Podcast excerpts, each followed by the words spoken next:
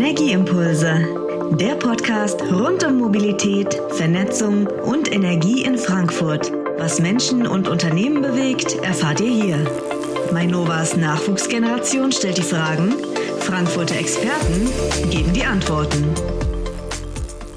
Gute und herzlich willkommen zum Energieimpulse Podcast. Wir haben aus der letzten Folge noch etwas offen und zwar die Frage von Lars Obendorfer und zwar, wenn alle Leute auf Elektroautos umsteigen in der Zukunft, ist es dann wirklich möglich, dass diese Energie aufgebracht werden kann und auch die Leitungen dafür da sind, um die Fahrzeuge überhaupt zu laden? Diese Frage beantwortet uns unser Experte Thorsten Schmude, Bereichsleiter Netzkonzeption und Koordination der Netzdienste Rhein-Main. Hallo Thorsten. Hallo. Ja, zunächst mal die gute Nachricht zu Beginn. Das Stromnetz in Frankfurt und die vorgelagerten Übertragungsnetze werden die benötigte Energiemenge für die E-Autos zur Verfügung stellen. Der erwartete Bedarf der Elektromobilität liegt deutlich unter dem Verbrauch der Rechenzentren in Frankfurt. Allerdings glaube ich nicht an eine flächendeckende Verbreitung der Tesla Supercharger im Privatbereich. Diese Supercharger laden die Fahrzeuge mit Gleichstrom und einer Leistung von 250 kW. Damit kann man dann circa 100 Kilometer in fünf Minuten laden. Sowas benötigt man vor allem an Autobahnen, wenn man auf der Urlaubsreise schnell weiterfahren möchte. Zu Hause benötigt man das nicht, weil man dort mehr Zeit zum Laden hat. Und da derartige Ladesysteme über 50.000 Euro kosten, werden die Privatleute preisgünstigere Lösungen in Form von sogenannten AC, das heißt Wechselstrom-Wallboxen, mit einer Leistung von 11 oder zukünftig auch 22 kW einsetzen. Damit kann man über 50 Kilometer pro Stunde laden. Das reicht dann für die täglichen Fahrten zur Arbeit und die Fahrten des täglichen Bedarfs locker aus. Der Vorteil dieser Lösung ist auch, dass sie meistens einfach in die bestehenden Hausinstallationen zu integrieren sind. Das kostet typischerweise im Bereich von 2000 Euro und wird aktuell von der Bundesregierung mit 900 Euro gefördert. Diese Lösungen sind für ein intelligentes Lademanagement vorbereitet, welches in Extremsituationen, wenn sehr viele Fahrzeuge gleichzeitig mit hohen Ladeleistungen laden würden, die Ladeleistung punktuell reduziert und damit verhindert, dass es zu Betriebsmittelausfällen kommen könnte. Wir rechnen dabei aber nicht mit wirklich praxisrelevanten Einschränkungen. Auch an den Benzintankstellen tanken ja nicht alle Leute gleichzeitig. Sie sehen also, der Hochlauf der E-Mobilität in Frankfurt kann kommen. Wir fühlen uns als Netzbetreiber gut vorbereitet. Vielen Dank. Mein Name ist Emily und zusammen mit meinem lieben Mitstudent Marco geht es heute um das Thema Mobilität in Frankfurt. Dazu haben wir einen echten Experten auf diesem Gebiet eingeladen. Er hat sich bereits in seiner Bachelor-Thesis dem Thema Verkehr und Mobilität gewidmet, war zwischenzeitlich als Berater für nachhaltige Mobilität bei der Deutschen Gesellschaft für internationale Zusammenarbeit, kurz die GIZ, in Eschborn tätig auch seine Doktorarbeit schrieb er im Themengebiet Mobilität und ist nun Professor an der Frankfurt University of Applied Sciences. Heute live zugeschaltet Herr Professor Dennis Knese. Herzlich willkommen. Ja, hallo. Schönen guten Tag. Vielen Dank für die Einladung. Ja, äh, Dennis, deine Vita zeigt, dass du dich schon mit vielen Aspekten und ganz diversen Dis äh, Aspekten der Mobilität beschäftigt hast. Nervt es dich eigentlich, wenn du mittlerweile als der Fahrradprofessor bekannt bist und äh, zurzeit eigentlich nur aufs Fahrradfahren reduziert bist? Nerven ist, glaube ich, der falsche Begriff. Ähm, einerseits zeigt es natürlich, wie wichtig das Thema ist, dass es dafür jetzt tatsächlich auch eigene Stellen, äh, dass dafür eigene Stellen geschaffen wurden. Ich glaube, das ist auch ähm, ganz wichtiges Symbol, dass der Radverkehr hier vielleicht lange Zeit vergessen wurde. Aber äh, andererseits, na klar, ähm, möchte ich mich auch nicht nur auf, das, äh, auf den Radverkehr reduzieren lassen, sondern auch immer klarstellen, ähm, dass der Radverkehr natürlich nur ein Aspekt eines äh, integrierten nachhaltigen Verkehrssystems ist und dass ich auch mich mit äh, vielen anderen Mobilitätsaspekten beschäftige. Ähm, was heißt denn aber für dich ganz genau nachhaltige Mobilität? Ja, nachhaltige Mobilität ähm, heißt, dass wir vor allem die Verkehrsmittel des sogenannten Umweltverbundes fördern. Und das sind ähm, zum einen der öffentliche Personennahverkehr, das sind aber dann auch eben die nicht motorisierten Verkehrsmittel und dazu gehört ganz klar das Fahrrad, aber auch das Zu-Fuß-Gehen und auch alles, was so dazwischen, zwischen dem motorisierten Individualverkehr und auch ähm, ja, diesen nicht motorisierten und den öffentlichen Verkehrsmitteln fällt, also beispielsweise auch Sharing-Fahrzeuge ähm, würde ich dazu zählen. Ähm, nachhaltig bedeutet einfach, dass wir unsere Verkehrssysteme zukunftsgerecht aufstellen, in sozialer Hinsicht, in ökonomischer Hinsicht und ganz klar auch in ökologischer Hinsicht. Und äh, wie schätzt du da die, die Rolle von, von den Sharing-Modellen ein? Äh, ist das für dich hinsichtlich der Zukunft ein großer Player, gerade in, in urbanen Räumen, in Städten? Ja, Sharing ist, äh, ich glaube, ein guter Ansatzpunkt, um die Pkw-Zahlen zu reduzieren. Ähm, ich ja. persönlich zum Beispiel habe kein Auto, nutze aber Sharing-Angebote in Frankfurt. Damit das noch mehr Menschen tun, glaube ich, wird es darauf ankommen, wie diese Angebote ausgestaltet sind, wie viele Fahrzeuge wo zur Verfügung stehen und ob beispielsweise auch eine Bevorrechtigung auf Parkflächen ähm, für diese Sharing-Fahrzeuge verfügbar sind.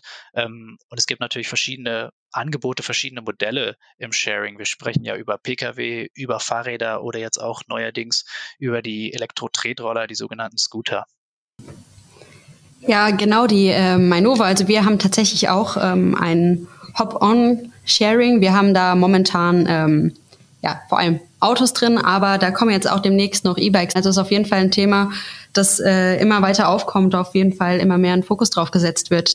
Ja, die Mobilität der Stadt Frankfurt, das ist ja heute unser großes Thema. Und da würde ich dich gerne mal bitten, unser geliebtes Frankfurt auf einer Mobilitätsskala von 1 bis 10 zu bewerten. Also wie mobil schätzt du denn gerade die Stadt Frankfurt ein? Ja, das auf einer Skala zu bewerten, ist ganz schwierig. Ich glaube, das kann man nicht generell beantworten. Da muss man sich natürlich immer die Teilsysteme und die verschiedenen Angebote anschauen. Also den öffentlichen Verkehr, den Fußgängerverkehr, den Radverkehr, den motorisierten Individualverkehr und natürlich auch die Verknüpfung zwischen diesen verschiedenen Verkehrsmitteln. Und wir haben, glaube ich, bei allen positive und negative Aspekte.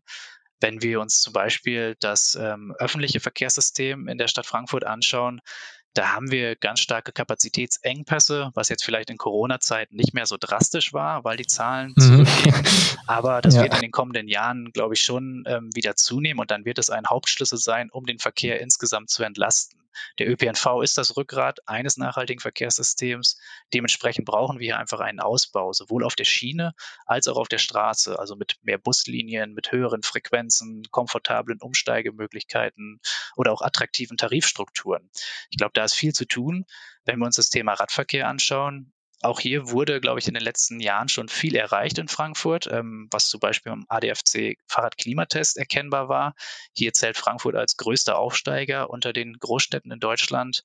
Ähm, und auch der Radverkehrsanteil, das sehen wir, hat sich erhöht in den vergangenen Jahren. Die ähm, größte Mobilitätsbefragung in Deutschland, Mobilität in Deutschland, MID, die ähm, hat festgestellt, dass zwischen 2013 und 2018 der Anteil des Radverkehrs am Gesamtverkehr von ähm, gut 12 Prozent auf knapp 20 gestiegen ist.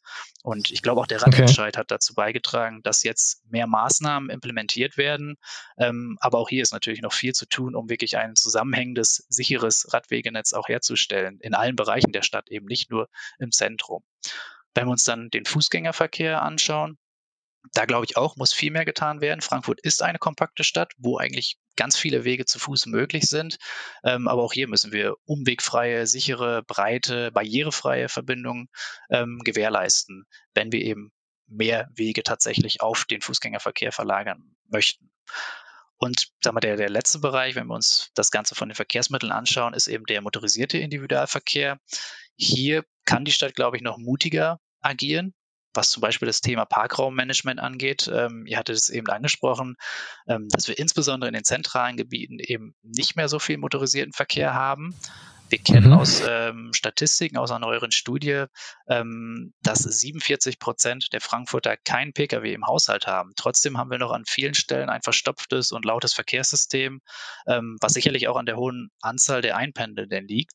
Um die jetzt wirklich auch zum Umstieg zu bewegen, vom Auto zum Beispiel auf das Rad oder auf die öffentlichen Verkehrssysteme. Dafür braucht es eben alternative Angebote. Dafür braucht es zum Beispiel ein Park-and-Ride-System, damit die Personen aus dem Umland auch mit öffentlichen Verkehrsmitteln in die Stadt pendeln können. Dazu gehören, glaube ich, auch Geschwindigkeitsbegrenzungen, um die Straßen tatsächlich noch sicherer zu machen. Ähm, eine City-Maut, ein ganz unbeliebtes Thema bei vielen Politikern, aber glaube ich mit großen Potenzialen. Äh, und natürlich auch der Umstieg auf die Elektromobilität. Frankfurt hat vergleichsweise noch wenige Ladestationen und auch die Anzahl der Elektrofahrzeuge ist bei uns geringer als in vielen anderen deutschen Großstädten. Also ich glaube, es gibt in jedem Bereich noch viel zu tun. Ähm, das jetzt auf einer Skala von 1 bis 10 auszudrücken, fällt mir gerade schwierig. Was könnte sich denn Frankfurt aber von anderen Städten abschauen? Ja, auch hier kommt es wieder darauf an, ähm, worüber wir sprechen, äh, ob wir uns jetzt einzelne Verkehrsmittel anschauen. Wenn man über, über das Thema Radverkehr spricht, ähm, fallen einem da natürlich sofort in Deutschland zum Beispiel Städte wie Münster, Bremen, Oldenburg ein, international mhm. sicherlich Amsterdam, Utrecht, Kopenhagen, also insbesondere die niederländischen und dänischen Städte, die ähm, aber auch schon seit Jahrzehnten ganz klar das Fahrrad priorisiert haben und äh, ihre Verkehrspolitik dementsprechend ausgerichtet haben. Ähm, ganz wichtig ist, glaube ich, ein ganz wichtiger Schlüssel ist eine neue Flächenverteilung in den Städten, dass wir hier wirklich zu einer gerechteren Flächenaufteilung kommen.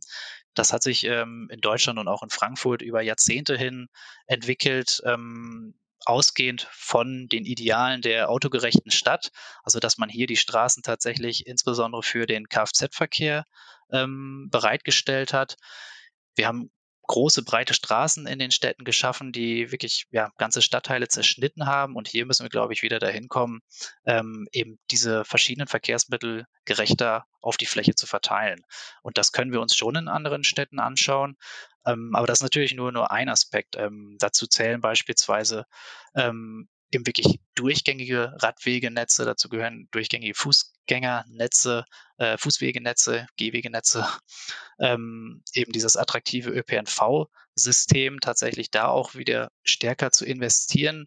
Da können wir uns zum Beispiel auch in vielen Städten in Österreich oder der Schweiz oder auch in Asien etwas abgucken, die ähm, enorm viel in die äh, öffentlichen Verkehrssysteme in den vergangenen Jahren, Jahrzehnten gesteckt haben und wo die Menschen einfach merken, es ist wesentlich bequemer, komfortabler, mit der Bahn oder dem Bus in der Stadt unterwegs zu sein, als mit dem Auto. Ähm, wie gesagt, hier kann man, glaube ich, an ganz vielen Stellen tatsächlich ansetzen und wir haben verschiedene Vorreiter auf der nationalen wie auf der internationalen Ebene. Ähm, mir fällt da zum Beispiel auch die Stadt Paris ein, die seit äh, einiger Zeit ähm, ausgehend auch von der aktuellen Bürgermeisterin ähm, Anne Hidalgo ähm, ganz viel in nachhaltige in, in, in ein nachhaltiges Verkehrssystem äh, investiert. Ähm, die Bürgermeisterin plant aktuell eine sogenannte 15-Minuten-Stadt, in der wirklich alle wichtigen Anlaufstellen für die Bürgerinnen und Bürger innerhalb von 15 Minuten zu Fuß oder mit dem Fahrrad erreichbar sind. Ähm, und sie haben in den letzten Jahren schon viel in ähm, die Gehwege und Fuß- äh, und die Radwegeinfrastruktur gesteckt, hier wirklich durchgängige, breite Verbindungen geschaffen ähm, und auch ja, hier und da mal Parkflächen entfernt, ähm, Kfz-Spuren entfernt, ähm, und, und dadurch ist es aber eben gelungen, tatsächlich ähm, ganz viel Akzeptanz in der Bevölkerung herzustellen. Also die, die Bewohner haben tatsächlich gemerkt, ähm, was diese Maßnahmen bringen, was es an Lebensqualität, an Wohnqualität bringt, wenn die Straßen nicht mehr so verstopft sind, die Luft besser ist, nicht mehr ähm, so ein Lärm herrscht. Ähm, die, die Flächen, die jetzt dann auch frei werden, dadurch, dass eben mal Spuren entfernt wurden, vielleicht auch mal für ähm, gastronomische Angebote, für Events, äh, als Spielplätze genutzt werden können. Ich glaube, da bieten sich ganz viele Potenziale. Wir haben eben nur einen begrenzten Stadtraum und da müssen wir schauen, wie wir damit umgehen. Das muss ja tatsächlich dann immer so ein bisschen beidseitig geschehen. Also es geht nicht nur, dass äh, jetzt eine Stadtmaut eingeführt wird und dann im Grunde man bezahlt, dass man da in die Stadt fahren kann und da parkt mehr oder weniger, obwohl man zur Arbeit muss, sondern müssen tatsächlich dann auch gerade im Umland Umlandwege einfach geschaffen werden, dass man wirklich ordentlich in die Stadt reinkommt. Ein großes Thema bei dir ist ja auch ähm, Fahrradschnellwege. Ich persönlich ich war letztes Jahr spontan in Holland und es war nicht so tolles Wetter und wir haben uns da ähm, Fahrräder gemietet und man konnte wirklich an der Fahrradweg bestimmt 20, 30 Kilometer einfach langfahren ohne groß Probleme. Sowas kennt man ja hier einfach überhaupt gar nicht, ne? Ja, das stimmt. Ähm, ich glaube, es sind eben wirklich Wege, die in der Regel wirklich ein durchgängiges Fahren, eine direkte Verbindung äh, bieten, durchgängiges Fahren ermöglichen über lange Strecken ohne viele Anhaltevorgänge, um tatsächlich mehr ähm, Berufspendlerinnen auch auf das Fahrrad zu bewegen. Ähm, komfortable Breiten, die wir haben dort auf diesen Wegen, ähm, gegebenenfalls zusätzliche Serviceangebote wie Reparaturstationen. All das macht es natürlich wirklich attraktiv, eben auch mal auf das Fahrrad umzusteigen. Und ich glaube, gerade durch die Elektromobilität bietet es sich da an, den Radverkehr auch auf längeren Distanzen zu fördern. Denn 20 Kilometer mit einem Pedelec oder sogar S-Pedelec äh, ist eigentlich keine Distanz mehr. Mhm. Aber wie, wie einfach ist es denn auch in einer Stadt wie Frankfurt so solche Fahrradschnellwege aus? Gut, ähm, Radschnellwege sind vor allem ein Thema sage ich mal, bis an die Stadtgrenzen, weil wir natürlich innerhalb äh, einer Stadt nicht die Verflächen zu, äh, ja, das, da, da haben wir nicht die Flächen zur Verfügung, die vielleicht notwendig wären, um diese ähm, Standards auch einzuhalten, die, die wir haben für Radschnellwege. Das ist ja ein ganz bestimmtes ähm, Entwurfselement, was wir haben mit gewissen Mindeststandards, zum Beispiel eine Breite von vier Metern. Ähm, das kann natürlich nicht überall in der Stadt eingehalten werden. Nichtsdestotrotz, glaube ich, kommt es ganz stark darauf an, ähm, wo wir unsere Prioritäten in der Verkehrspolitik und der Verkehrsplanung setzen möchten. Und ähm, in der Regel gibt es eigentlich überall die Möglichkeit, auch mehr Platz zu schaffen. Wir brauchen nicht in jeder Straße tatsächlich auch einen eigenständigen Radweg. Das ist gar nicht notwendig. Wir müssen aber eben ein zusammenhängendes Netz haben, wo die Radfahrerinnen und Radfahrer auch wissen, hier können sie ähm, sicher und bequem schnell von A nach B kommen. Ähm, und das, das äh, können wir, glaube ich, schon ohne größere ähm, Probleme hinbekommen. Klar, dauert das. Auch die, die verkehrsplanerischen Prozesse, ähm, wissen wir alle, ziehen sich gerne mal über Jahre hin. Das ist ein großes Problem. Auch ähm, unsere Planungs- und Genehmigungszeiten dauern viel zu lange. Ähm, aber wir haben zum Beispiel in Corona-Zeiten auch gemerkt, was zum Beispiel über so temporäre ähm, Einrichtungen wie die Pop-up-Lanes auch möglich ist. Wie gut das eigentlich ankam in vielen Städten, wie viele Menschen tatsächlich in der Zeit auch aufs Rad umgestiegen sind und dass es auch nicht zu einem großen Verkehrschaos führte, wenn wir da mal eben eine Spur, zum Beispiel auf einer dreispurigen Kfz-Spur, eine Fahrbahn, eine Spur entfernen. Und ihr hattet auch die Kosten ähm, angesprochen. Das ist natürlich auch ein Punkt. Ähm, Radverkehrs- oder auch äh, Gehwege, ähm, also Radverkehrsinfrastruktur, ähm, Gehwege sind natürlich deutlich äh, weniger kostenintensiv als die Infrastruktur für den motorisierten Verkehr. Und hinzu kommt natürlich auch, dass man sich über die Folgen, auch über die externen Kosten Gedanken machen muss. Was bedeutet es eigentlich, wenn wir eben einen hohen ähm, Anteil an motorisierten Individualverkehr in einer Stadt haben, an äh, Folgekosten, die durch die äh, Umwelt entstehen, durch die Überschreitung von ähm, Grenzwerten bei den Luftschadstoffen, ähm, unsere Klimafolgen, ähm, Aspekte wie Unfälle, Sicherheit, all das sind natürlich auch Dinge, die häufig so nicht eben in Kosten ausgedrückt werden, ähm, aber die man ganz klar natürlich als volkswirtschaftliche Folgekosten auch mit äh, berücksichtigen muss, wenn wir ähm, wenn wir sozusagen diese ökonomische Nachhaltigkeitsgesamtrechnung auch aufstellen möchten. Wo du gerade die Kultur und Infrastruktur ansprichst, da baut sich ja gerade mit den E-Scootern so eine neue Kultur auf. Meinst du, das ist gut zu vereinbaren mit den bisherigen Fahrradwegen, mit den Straßen? Äh, ich meine, die Scooter, die siehst du mittlerweile an jeder Ecke und äh, teilweise behindern die dann auch Parkplätze oder Parkflächen. Äh, auf dem Bürgersteig sind die auch zahlreich vorhanden, aber nicht so äh, ordnungsgemäß, sage ich mal, äh, teilweise abgestellt. Siehst du da die Zukunft drin in so E-Scootern und äh, in diesem Sharing-Modell von Scootern? Oder ist es auch vereinbar mit der derzeitigen Kultur? Ja, ich denke, wenn man es richtig regelt, ist es auch vereinbar. Das sehen wir zum Teil auch aus äh, anderen äh, internationalen Städten. Da gibt es Beispiele, wo es eigentlich schon relativ gut funktioniert. Klar, wir haben die Startschwierigkeiten gehabt, weil es teilweise eben auch, ähm, wie ihr schon sagtet, ähm, weil die Roller an, ja, an, an unpassenden Standorten abgestellt wurden, äh, zum Beispiel auf den Gehwegen äh, oder sie sind dann auch mal im Main gelandet.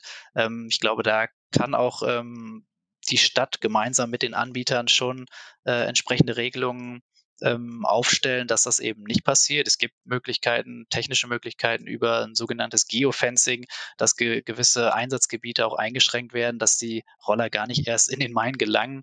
Ähm, genauso gehören dann natürlich auch dazu, wo sollen diese E-Scooter eigentlich unterwegs sein, wo sollen sie parken. Ähm, zeigt aber glaube ich, eine ganz grundsätzliche Herausforderung, die wir aktuell haben und die in Zukunft noch viel stärker auf die Stadt- und Verkehrsplaner zukommt. Ähm, wir, wir, müssen berücksichtigen, dass äh, wir einfach eine ganz klare Diversifizierung von Fahrzeugarten haben, ähm, die aber auch vorwiegend die Radverkehrsinfrastruktur nutzen. Also wir haben nicht mehr nur das klassische Fahrrad, das auf den Radwegen unterwegs ist. Wir haben mittlerweile die, die Pedelecs, wir haben die sogenannten S-Pedelecs, also die schnellen. Wir haben Lastenräder, die deutlich breiter sind in der Regel als normale Fahrräder. Und wir haben eben auch Elektro-Tretroller, ähm, Segways, ähm, wie, was es da nicht alle gibt, Mono-Wheels und so weiter. Ähm, da, da tut sich ja auf dem Markt gerade extrem viel. Und dafür müssen wir einfach die Bedingungen schaffen, dass diese unterschiedlichen Fahrzeuge mit ganz ähm, diversen Anforderungen, mit einer unterschiedlichen Fahrdynamik, andere Breiten, ähm, andere Kurvenradien, andere Anfahrtgeschwindigkeiten, dass die letztendlich eben nicht dazu führen, dass die Sicherheit insgesamt der Verkehrsteilnehmerinnen äh, eingeschränkt wird und gerade natürlich auch ähm, der Fußgängerinnen und Fußgänger nicht eingesch ähm, oder äh, nicht, nicht, be, äh, na, nicht belastet wird. Im Moment ist ja auch in den Medien breit diskutiert nach Elektromobilität versus Wasserstofffahrzeug. Also wir als Manova, wir haben tatsächlich, wenn wir jetzt bei uns in den Hof gehen würden, wir haben da mehrere Ladesäulen, wir haben viele Elektroautos und ab August tatsächlich auch ein Wasserstoffauto oder mehrere Wasserstoffautos. Und äh, meine Frage wäre jetzt, was ist denn Ihre Meinung? Was ist die Zukunft? Eher Elektromobilität oder Wasserstoff? Also aus meiner Sicht führt an der batterieelektrischen Elektromobilität kein Weg vorbei. Ähm, ich glaube, hier muss noch viel mehr getan werden, um die Menschen zu überzeugen, nicht mehr auf den Verbrenner zu setzen. Ja, wir möchten insgesamt weniger Fahrzeuge, ähm, aber wir werden auch in Zukunft viele Fahrzeuge auf den Straßen haben, ähm, die aber dann bitte elektrisch. Und also dazu gehört zum Beispiel eben die Ladeinfrastruktur, zum, sowohl im öffentlichen als auch im privaten Bereich, aber auch Anreize für Unternehmen im gewerblichen Verkehr auf E-Fahrzeuge zu setzen und hier auch eben nicht nur die E-Pkw, die E-Transporter, sondern auch Pedelecs, E-Bikes, Lastenpedelecs, die, glaube ich, ganz große Potenziale zum Beispiel im Lieferverkehr bieten. Wasserstoff ist auch eine vielversprechende Lösung, aber aus meiner Sicht nicht im Straßenverkehr. Im Luftverkehr und in der Schifffahrt ja, wo die Batteriemobilität nur schwer möglich sein wird. Aber wir müssen einfach sehen, dass Wasserstofffahrzeuge deutlich mehr Energie benötigen als Batteriefahrzeuge. Und wir haben ja schon Probleme, ausreichend erneuerbare Energien für die batterieelektrischen Fahrzeuge zur Verfügung zu stellen. Also Wasserstoff ist für den Straßenverkehr zu ineffizient und wird zudem auch in anderen Sektoren noch viel dringender benötigt, zum Beispiel in der Stahlindustrie, der chemischen Industrie oder der Düngemittelproduktion. Deswegen ähm, glaube ich, sollten wir uns wirklich im Straßenverkehr ähm, auf die E-Mobilität fokussieren. Okay. Ja, kaum in den Medien äh, gesprochen wird eigentlich über Erdgasautos. Dabei ist es ja genauso ein alternativer Antriebsstoff. Es gibt auch eine recht gute Infrastruktur und Gas lässt sich ja auch aus erneuerbaren Energien herstellen. Hm, was hältst du denn dann von Erdgas? Hm, auch Erdgas wird ja aktuell auch vor allem zum Heizen in der, in der Industrie benötigt und ist aus meiner Sicht auch schon bald nicht mehr konkurrenzfähig mit der Batterie. Ähm, und auch aktuell natürlich noch aus Klimasicht. Also die Klimabilanz des Erdgas-Pkw lässt sich durch die Beimischung von Biomethan und so weiter auch verbessern, aber im Durchschnittsgasmix äh, ist ja bislang, ich glaube, ein Prozent Biomethan beigemischt, soweit ich weiß. Also Technologieoffenheit klingt immer super, ähm, aber ich glaube, wenn wir weiter auch in der Verkehrspolitik so unentschlossen handeln, werden uns die Wirtschaft, die Industrie anderer Länder weiter abhängen. Also die Automobilhersteller haben es mittlerweile eigentlich auch erkannt und setzen ja zum größten Teil voll auf die Batterie, äh, angefangen bei Volkswagen. Äh, auch bei den Bussen ist der Wandel eigentlich schon weiter fortgeschritten. Da haben ja schon fast alle Städte in Deutschland mittlerweile äh, Elektrobusse eingeführt. Ähm, klar, die Gaskraftwerke sind zwar effizienter, weniger CO2-intensiv als Kohlekraftwerke und werden sich auch in den nächsten Jahren noch benötigt, um diese ja, die, die Fehlbeträge aus Erneuerbaren auch auszugleichen. Und zwar, wenn du dir deine Stadt selbst zusammenbauen könntest, auf welche Mobilitätskonzepte und auf, vor allem auch auf welche neuen Technologien würdest du auf jeden Fall setzen und in deine Stadt integrieren? Ja, ich glaube, wir brauchen einfach da ein äh, ausgewogenes Konzept, ein integriertes Verkehrskonzept, was die verschiedenen ähm, Bedürfnisse der Bewohnerinnen und Bewohner äh, und oder auch der, der äh, einpendelnden Bevölkerung berücksichtigt. Wir müssen Verkehrsplanung eben nicht von den Verkehrsmitteln betreiben, sondern von den Menschen. Was möchten die Menschen? Wo müssen die Menschen hin? Ähm, ganz klar, aber natürlich uns auch an den ähm, Umwelt- und Klimazielen orientieren, die wir erreichen möchten.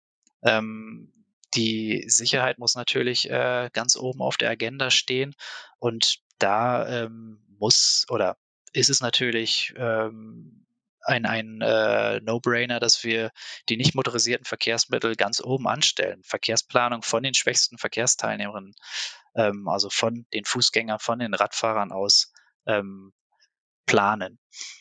Ähm, klar gibt es da auch Zukunftstechnologien, die wir da sicherlich äh, einsetzen können. Ähm, Digitalisierung ist natürlich ein ganz großes Stichwort, auch in der Verkehrsplanung, ähm, wo wir mit vielen Daten auch ähm, tatsächlich bessere Szenarien aufstellen können, bessere Annahmen treffen können.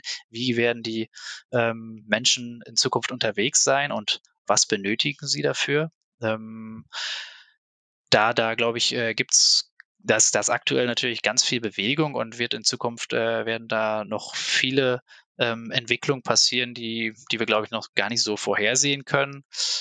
Ähm, wenn ihr mit Technologie auch auf äh, autonome Fahrzeuge zum Beispiel ansprecht, glaube ich, ähm, sind wir da noch ein Stück von weg. Ähm, also autonomes Fahren sehe ich aktuell vor allem eher für kleinere Shuttles auf einer festen Linie, wie es zum Beispiel auch in Frankfurt am Mainufer getestet wurde. Ähm, in einigen Jahren vielleicht auch mal auf Autobahnen, wo es klare Fahrspuren, nur wenige Hindernisse gibt. Aber ein autonomer Pkw-Betrieb im Stadtgebiet ist, glaube ich, hochkomplex und noch weit entfernt ähm, und ist aus meiner Sicht auch nicht zielführend, denn wir möchten ja die Anzahl der motorisierten Fahrzeuge insgesamt reduzieren und mit autonomen Autos würde es eher in die andere Richtung gehen. Also wenn autonom, dann eher prioritär im ÖPNV, wo man auch Effizienzvorteile erreichen könnte. Ja, dann äh, ist die UAS, also die University of Applied Sciences, ja auch ein großer Arbeitgeber. Welche Anreize setzt denn die Hochschule äh, für die Mitarbeiter und Studis äh, in Sachen nachhaltiger Mobilität? Ähm, wir haben zum Beispiel, also wir sind äh, eine Hochschule, die auch ähm, zertifiziert ist vom äh, ADFC als fahrradfreundlicher Arbeitgeber über das äh, Bike and Business Programm. Ähm, da fühlen sie sich dann wohl. ja, auf jeden Fall. Ich meine, äh, würde ich mal sagen, das ist äh, auf jeden Fall etwas, äh, wenn wir das nicht schon gewesen wären, bevor ich angetreten wäre, hätte ich das auf jeden Fall in Angriff genommen. Nee, aber wir haben auch äh, andere Maßnahmen, glaube ich, ähm, wie zum Beispiel das Jobticket für alle Mitarbeitenden. Ja, was ein großer Anreiz ist, um die Menschen vom Pkw auf Bahn und Bus ähm, zu verlagern, um, ähm, dass sie dort umsteigen. Ähm, genauso versuchen wir aber auch beispielsweise immer mehr Fahrradabstellanlagen ähm, zu, zu installieren an unserem Campus. Wir versuchen Events zu machen, um eben auch zu zeigen, wie wichtig solche Nachhaltigkeitsthemen auch sind. Wir haben gerade vor kurzem eine Nachhaltigkeitsstrategie, die erste ähm, ver verabschiedet bei uns an der Hochschule, wo natürlich auch äh, das, die Mobilität der Studierenden und der Mitarbeitenden ein ganz zentrales Thema ist. Ähm, also ich glaube schon, dass die Hochschule da ganz gut aufgestellt ist. Ähm, wenngleich es immer noch, glaube ich, äh, vielleicht auch zu viele Anreize gibt mit kostenlosen äh, Parkflächen zum Beispiel. Ähm, aber ich äh, glaube insgesamt, gerade bei den Studierenden, die sind ja vorwiegend tatsächlich schon mit dem ÖPNV oder mit dem Fahrrad auch unterwegs, ähm, was natürlich in einer Stadt wie Frankfurt eigentlich auch keine Frage darstellen sollte.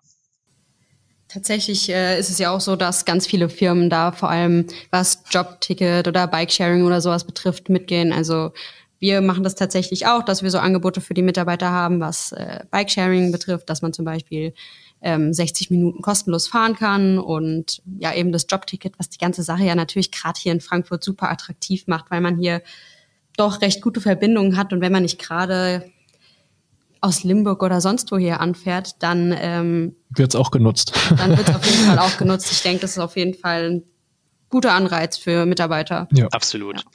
Und ich meine, dazu kommt natürlich auch das Thema Lehre, was, was ich mir vorgenommen habe, was sich aber auch viele Kolleginnen und Kollegen vorgenommen hab, äh, haben, ähm, da auch eben die nachhaltige Mobilität, nachhaltige Logistik auch viel stärker in verschiedene Studiengänge zu integrieren.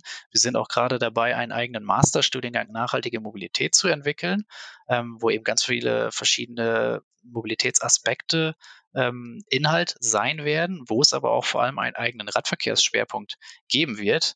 Da möchten wir natürlich ähm, einerseits die Studierenden dafür ähm, begeistern, eben auch an diesen Themen zu arbeiten und letztendlich auch den Kommunen in der Region ähm, ja ein Angebot ähm, bieten. Radverkehrs, wir, wir, wir bilden Radverkehrsplaner aus, von denen sie dann letztendlich profitieren können. An der UAS bist du ja auch Mitglied vom Research Lab for Urban Transport. Welchen Themen widmet ihr euch da und welche Ziele verfolgt ihr damit? Genau, das ist ein, eine bestehende Forschungsgruppe, ähm, wo ich jetzt sozusagen auch äh, angedockt wurde. Hier wurden auch schon äh, vor meinem Start verschiedenste Themen aus den Bereichen Mobilität, Verkehr, Logistik äh, angegangen. Ähm, es ist eine, eine, Forschungsgruppe bestehend aus, ich glaube, circa 30 Personen mit unterschiedlichen Kompetenzen eben aus den Bereichen äh, Ingenieurwesen, Wirtschaft, äh, Recht, Datenmanagement, quantitative Methoden, ähm, wo wir eben versuchen tatsächlich alle ähm, ja Themen, die eben in diesem Bereich Mobilität, Verkehr, Logistik aktuell von Relevanz sind, zu beleuchten, wie wir eben zu einer nachhaltigen Gesellschaft in Zukunft kommen. Und ähm, also da werden Themen jetzt vom Radverkehr über die Elektromobilität hin zu Parkmanagementsystemen. Ähm, all das wird da beleuchtet. Die nachhaltige Logistik ist ein ganz wesentlicher Aspekt dabei. Ähm, und ja, da freue ich mich, in so ein tolles Team aufgenommen worden zu sein. Und ähm, da kann jeder mal gerne auf unsere Webseite gucken, www.relat.de. Ähm, aktuell laufen schon viele spannende Forschungsprojekte und wir hoffen, dass es in Zukunft so weitergeht. Ja, auf jeden Fall mal auschecken die Webseite. Und ja, ich würde sagen, dann sagen wir erstmal bis hierhin Dankeschön für das sehr informative Gespräch. Und bevor wir hier zum Ende kommen, hätten wir noch eine Impulszeit. Das ist unsere Rubrik kurz vor Ende unserer äh, jeweils äh, jeweiligen Podcast-Folge. Die Emily würde dir jetzt ein paar Fragen stellen und du antwortest einfach mit dem, was dir gerade dazu einfällt. Okay. Bist du bereit, Dennis? Bin bereit. Alle ready? Okay. Was gibt dir Energie? Das Fahrrad. Wann stehst du unter Spannung? Bei einem Podcast. Wie entspannst du? Indem ich Fahrrad fahre. Wobei wird dir warm ums Herz? Bei dem Anblick meines neugeborenen Sohnes. Das ist natürlich schön. Ja. so, Fahrrad. Praktisches Fortbewegungsmittel oder Hobby? Sowohl als auch. Wie viele Fahrräder besitzt du? Zwei. Ein E-Bike dabei? Was ist deine Lieblingsradstrecke rund um Frankfurt oder ja in der Region eben? Sehr gerne an der Nidda entlang. Von Nord nach Süd. Bügelschloss oder Kettenschloss? Äh, Kettenschloss. Gas- oder Elektroherd? Bei mir zu Hause? Oder Wunsch? Wunsch. Pff, Elektro. BMX-Rad oder Pedelec? Man kann auch kombinieren. Aber aktuell würde ich BMX sagen. Alles klar. So, geteiltes Dieselauto oder eigenes Elektrofahrzeug? Geteiltes Elektrofahrzeug. Eine Kombi aus beiden. Dein erster Gedanke, als du vor zehn Jahren nach Frankfurt gezogen bist? Doch schöner als gedacht. Wasser frisch aus der Leitung oder Kisten schleppen? Leitung. Wie gestaltest du deine persönliche Energiewende? Indem ich möglichst wenig verbrauche oder auf meinen Verbrauch achte. Dein Lieblingsplatz in Frankfurt oder dein Lieblingsort? Güntersburg Park, Grüneburg Park, Brentano Park. Viele schöne Plätze. Ja, jetzt haben wir dir ja einige Fragen gestellt, Dennis, aber ganz zum Schluss würden wir das gerne mal umdrehen. Du hast jetzt die Möglichkeit, uns eine Frage zu stellen rund um das Thema Energie. Äh, und diese Frage würden wir dann zum Start unserer nächsten Podcast-Folge beantworten.